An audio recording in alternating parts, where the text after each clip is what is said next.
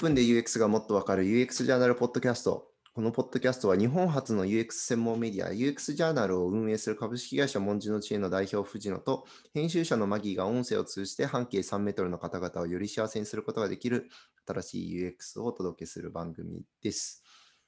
はい。3本目はですね、オンラインだったり、まあ、最近動画でのこう学び、学べるこう環境みたいなのが整っている中で、ちょっとそういう話についてしたいなと思うんですけど、うん。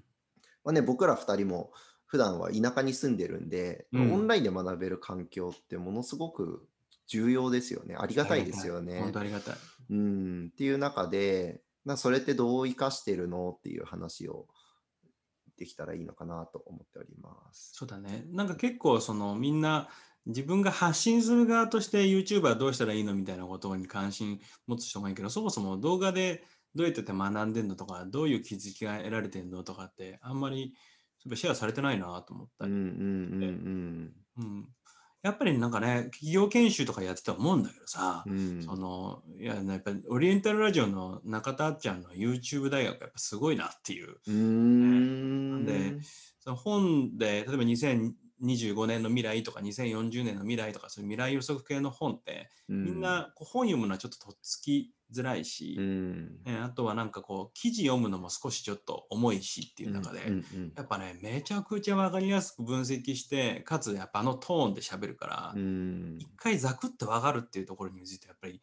あの動画って分かりやすい人の動画すごいなと思うよね。うーんキュレーションメディアですよね、あれはまさに。確かにね。うーんんただ一方で、あのーなんかイノベーションの研究をしている大学の教授が言ってたのが、うん。うんと、分からない言葉を分かる言葉にするとイノベーションが起きる確率が減るっていうのを言ってたんですよ。うん。分からない言葉を分からないまま一旦受け止めるっていうのが大事っていう話があった時に、うん。そういうこう分かりやすく伝えられるっていうのは知識の質としてどうなんだろうかっていうのは僕の中でちょっと疑問で思うことはあるんですけど面白い。う。うんん、分からなくて分からないまま一旦受け止めてそのまま日々生きる中であはって起きる瞬間が起きるのがなんかイノベーション的には結構いいみたいなことをその人は言ってたんですよね。うん。まあ、つまりその世界観をこう広げるみたいな話だと思うんですけど、うん。分かる言葉にした瞬間自分の世界観の中に取り込んでしまうので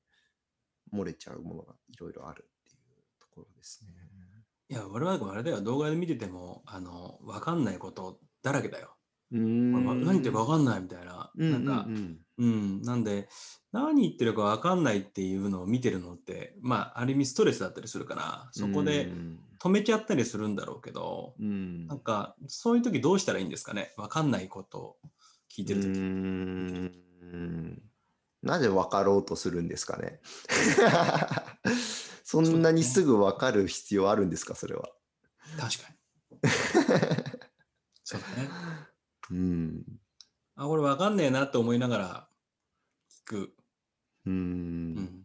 わかろうとしない。何その哲学的な。もうずるいぞ、専門家とか、いや、なんか、これは、ね、僕は個人の実体験でしか話せないんですけど、うん。自分ってラッキーだなと思ったりするんですけど、うんなんかたまたま立ち読みで読んだ、なんか本の数ページの部分の引用で記憶に残ってた部分が、それこそこう研修とかで話してた時に、うんふと、あ、このセリフこの瞬間で言ったらウケるみたいな時があって、うん。それ喋ったらなんかすごいウケるみたいなことってなんかあるんで、あんまり僕はなんか目的を持ってインプットしないんですよね。うん。ざっくばらんにとりあえずわーって入れといて、うん。いつ生きるか何に使われるかもわからないものの中で、うん。うん、あの適切なタイミングが来るときにその言葉が出てくるんじゃないかって信じて 生きてるだけなんですけど。そうだよね。そうだね。んただ、吸収しとくってことはあるよね。そうですね。うんただ受け止めておくみたいな感じはありますよね。解釈をだからどこまで入れるのが望ましいのかってきっとオフラインで講師がいたらその解釈に関してその場で多分質問できるじゃないですか。うん。ただどん動画で学ぶだと動画は解釈に対して質問できる場っていうのはライブ配信以外ないから、うん。うん、解釈はオンラインで学ぶときにどこまで入れるといいのか、なんか結構議論の余地がありそうですね。そうだね。うん、いや、おっしゃる通りで、僕も今動画コンテンツとして提供する仕事っていうのが増えてきていて、うん、なんかそのこのことについて30分で喋ってくださいとかで提供するんだけど、うんそれの後のそのそこでの問いの回収ってどうしてんだろうみたいなところも一緒にやって考えるんですけどね、うんうん学び方の UX なんで、うん。そのただ動画で喋ってる人がその当日のファシリテーションを回収するっていうことはできないじゃないですか、うん。物理工数的に。うん。でやっぱりそのそこでやるファシリテーションの人の力がめちゃくちゃ大事なんだけど、うん。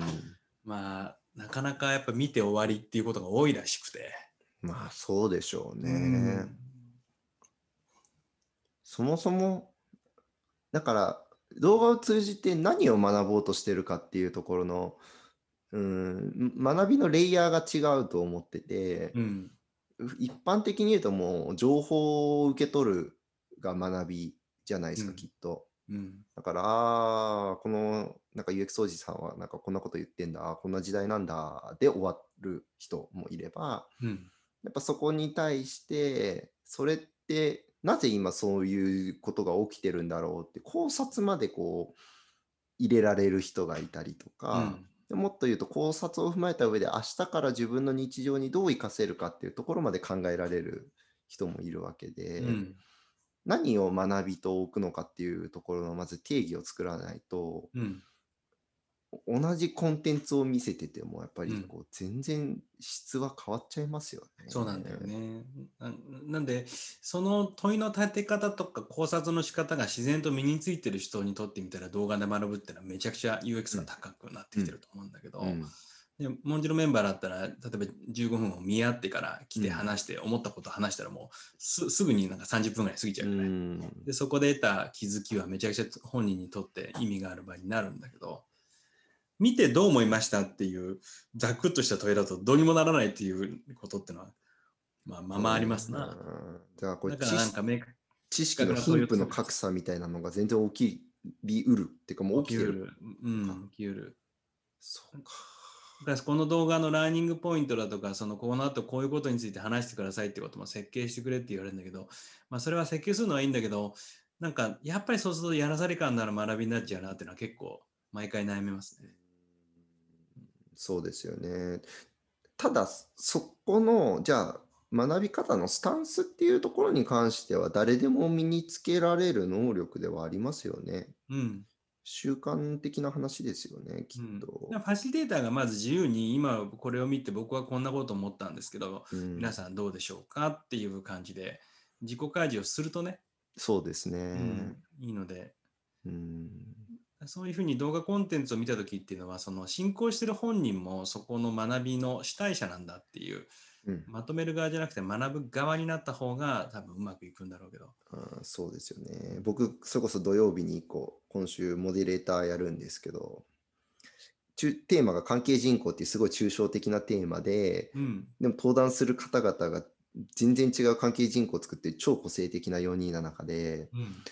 1時間でこれどうやろうかっていうのはすごい考えてるんですけど、うんやっぱもう目的の方向性と、うんと、地域の中で活動する人と地域の外から活動する人によって得るべき情報のポイントが違うから、うん。そのアンテナの立てる部分が違いますよ、きっとっていう話のだけも先に全部した上で、うん。あとはもうまとめない、うんわーって喋ってもらうっていう形でやるしかないなと思って、その形でやろうと思ってる。いや、いいと思います。あの、やっぱり本人があの無理してまとめようとしないっていうところが、あの実は最大の学びを提供できる、あの、モデレーションの役割なんだよね。そうですね。で、参加者からなんか結論が出てないですけどって言われたら、うん、もうあの、はい、結論は出すつもりありませんでした、すいませんでしたっていう、僕が責任を取るっていうのでもいいやと思って、そうだね。うんんやろうと思ってるんですけど、そう。あーなるほど。オンライン動画、動画、こういう学びの環境が増えると、格差が生まれる可能性が往々にしてあるっていうことあるなその先に来てきた来たなって感じがします。そうですね。ちょっうんと、すごいいい気づきでした。UX ジャーナルは毎週水曜日10時に更新しております。興味がある方は uxj.jp、UX ジャーナルでお調べください。ありがとうございました。ありがとうございました。